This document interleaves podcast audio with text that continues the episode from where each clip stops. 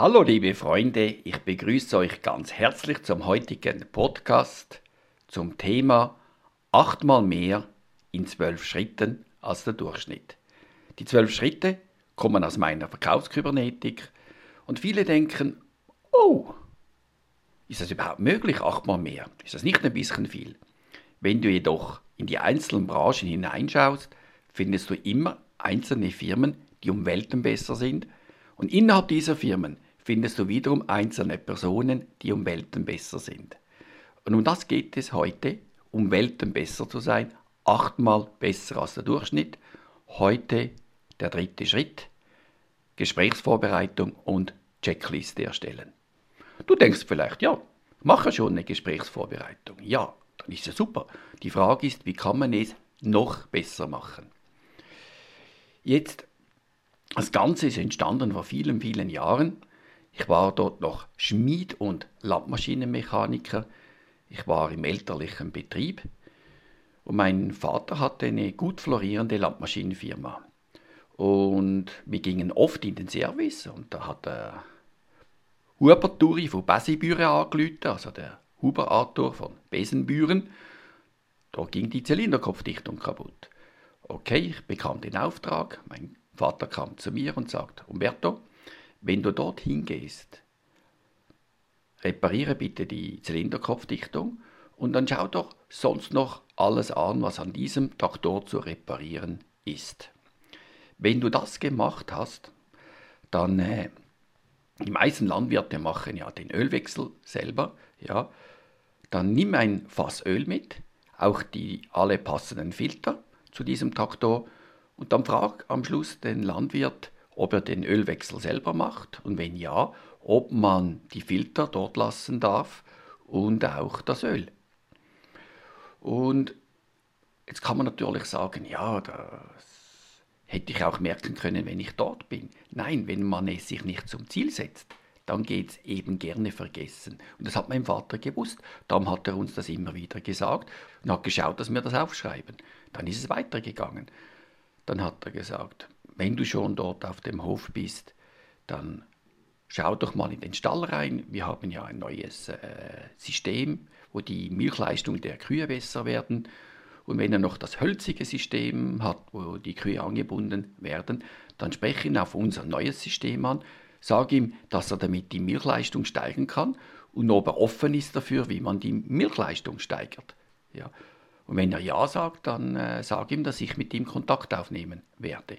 Dann schaut doch bitte noch auf dem Bauernhof, was er sonst noch für Maschinen hat, schreibt mir die Marken auf, ungefähr wie alt das sie sind. Und so hat der Vater uns immer Dinge mitgegeben, wo wir die Augen offen hatten. Und jetzt zu was hat das geführt? Das hat dazu geführt, dass wir jedes Mal zusätzliche Dinge verkauft haben und dass wir wichtige Informationen zu meinem Vater nach Hause gebracht haben, wo er dann wiederum den Kunden kontaktieren konnte.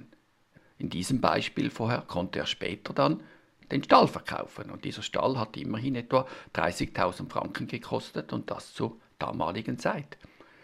Also, die Checkliste. Und warum wird das so wenig gemacht?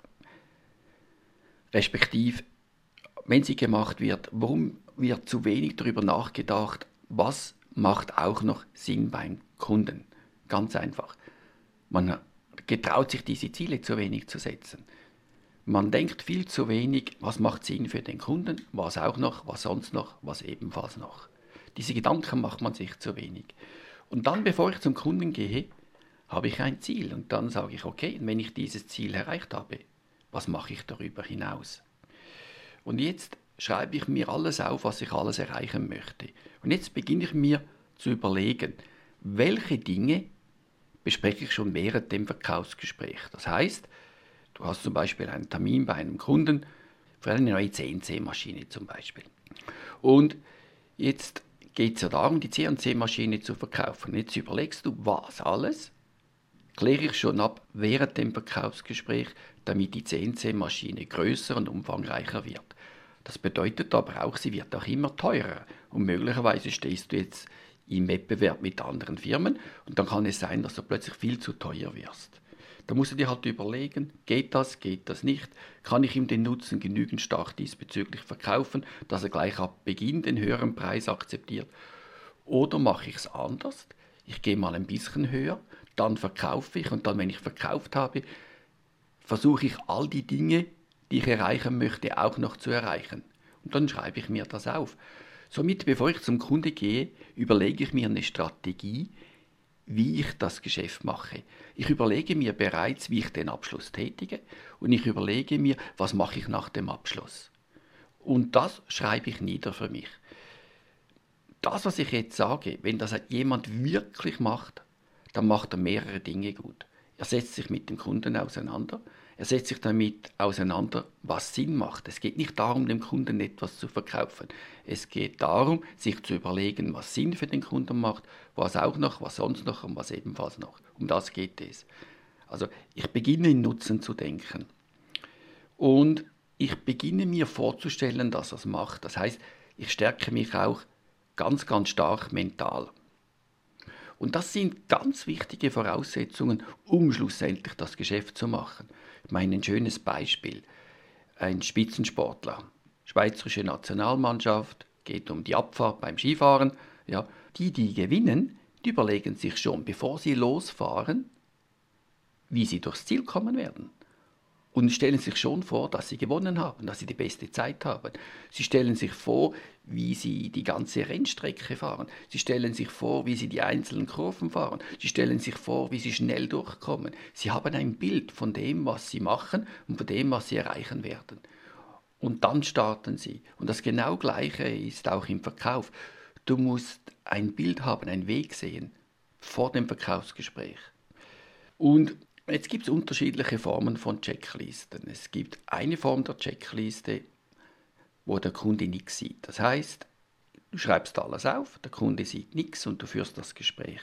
Es gibt auch eine andere Form der Checkliste, wo du hingehst und bei der Gesprächseröffnung dem Kunden bereits sagst, was heute die Besprechungspunkte sind. Du nennst es dann nicht mehr Checkliste, du nennst es Besprechungspunkte oder Gesprächsagenda und du zeigst ihm kurz, was du vorbereitet hast, was deine Gedanken sind und fragst ihn, ob das so in Ordnung ist. Fragst ihn auch, äh, sagst ihm, was der Zeitaufwand sein wird und fragst ihn, ob dieser Zeitaufwand für ihn in Ordnung ist. Das ist äh, auch eine Form der Checkliste. Wieder eine Form der Checkliste ist, wenn du bestehende Kunden besuchen gehst. Kunden, die immer wieder bestellen. Dort ist es extrem wichtig, dass du mal herausfindest, was sind überhaupt die Ziele deines Kunden. Ja, was sind die Ziele? Also unabhängig jetzt von deinen Produkten. Wo möchte er mit seiner Firma in Zukunft hin? Ja, wie sieht es aus, wenn es ein Unternehmer ist, mit der Nachfolgeregelung? Was hat er da für Pläne und so weiter? Und da wirst du, wirst du unterschiedliche Dinge hören. Der eine sagt, ich möchte noch die nächsten zwei, drei Jahre über die Runden bringen und dann äh, höre ich eh auf. Und andere sagen, ja, ich möchte da meine Firma aufbauen, ich möchte da Werte erhalten, ich möchte, dass mein Sohn da etwas Gutes übernimmt. Und später, wenn es mal darum geht, dem Kunden was zu verkaufen oder um die Preisverhandlung oder was auch immer, ist es immer gut, wenn du die Werte deines Kunden kennst. Okay, also du fragst mal, wo die Reise hingehen soll bei deinem Kunden. Und dann, wenn du das weißt, hast, kannst du ja selber schauen, was ist der Ist-Zustand, was ist der Zustand, der haben könnte. Das heißt, du überlegst dir mal, was ist das, was der Kunde eigentlich haben könnte. Ja? Und dann siehst du es ja, was fehlt. Und jetzt beginnst du mit jedem Kundenbesuch dir Gedanken zu machen, was mache ich dieses Mal, um den Kunden von dem, was er hat, zu dem zu führen, was er haben könnte. Ja? Und da hast du einen Plan, der über mehrere Jahre geht. Und ich kenne kaum jemanden, der mit so einem Plan bestehende Kunden ausbaut. Und auch wenn ich dem Kunden etwas anbiete, überlege ich mir immer, bevor ich was anbiete, was gewinnt der Kunde, wenn er kauft? Also das ist die Freude. Respektive ich überlege mir auch, was verliert mein Kunde, wenn er nicht kauft? Und ich überlege mir das immer in fünf Bereichen. Beginne ich mal mit dem, was alle kennen, was gewinnt er an Profit? Wobei die meisten Menschen reden über Profit und somit ist dieses Argument oftmals abgestumpft. Ein zweites Argument, wo ich mir auch immer überlege, was gewinnt mein Kunde an Sicherheit? Ja, über Sicherheit wird auch noch oft geredet. Auch dieses Argument könnte teilweise schon verbraucht sein. Dann überlege ich mir auch gerne, was gewinnt mein Kunde an Komfort? Und das ist schon etwas, was viel weniger gebraucht wird, Komfort. Und somit ist es auch viel weniger verbraucht. Das heißt, oft sind die schwächeren Argumente die stärkeren, weil sie einfach weniger gebraucht werden. Das nächste, was ich mir überlege, ja, was gewinnt mein Kunde an Anerkennung? Und das ist auch etwas, was viel zu wenig gemacht wird. Und dort muss man noch aufpassen bei der Argumentation. Du kannst nicht einfach sagen, wenn Sie das kaufen, haben Sie mehr und mehr Anerkennung. Das musst du in Form von Beispielen und Geschichten machen. Also du musst ein Beispiel oder eine Geschichte von einem anderen Kunden erzählen und erzählen, wie er gut dargestanden ist, als er diese Anwendung hatte oder diese Maschine hatte oder diesen Service hatte, diese Funktion hatte. Und über diese Geschichte transportierst du das Thema Anerkennung. Ja. Und das Letzte ist, äh, die Freude. Also was gewinnt dein Kunde an Gutes tun, anderen Gutes tun, sich selber was Gutes tun, wenn er das macht. Dieser Punkt wird völlig unterschätzt, anderen Gutes tun, sich selber was Gutes tun, völlig unterschätzt. Und natürlich überlege ich mir diese fünf Punkte auch im umgekehrten Sinn. Was verliert er an Profit, was verliert er an Sicherheit, ja, was kann er verlieren an Anerkennung, was kann er verlieren an Komfort, was kann er verlieren an anderen Freude machen, wenn er das eben nicht tut. Also wie schadet der anderen und so weiter und so fort. Und so mache ich dann meine Checkliste und überlege mir nicht nur bei meiner Checkliste, dass ich das anspreche, sondern wie ich es ansprechen werde vom Nutzen her, so dass der Kunde denkt, wow, das sollte ich haben. Ich mache so, dass ich Wünsche wecke. Und da gibt es etwas ganz Geniales, der sogenannte Ein-Minuten-Verkauf von mir. Das Problem ist, wenn du ganz viele Punkte auf deiner Checkliste hast und normalerweise geht dein Verkaufsgespräch zu einem Thema 20, 30 oder 40 Minuten und du immer wieder mit einem neuen Punkt kommst und wieder so lange sprechen möchtest, wie du das bei einem normalen Verkaufsgespräch machen würdest, ja, so diese Fragen stellen, dieses Bedarfsabklären und, und, und, und, dann erschießt dich der Kunde, dann geht es viel zu lange.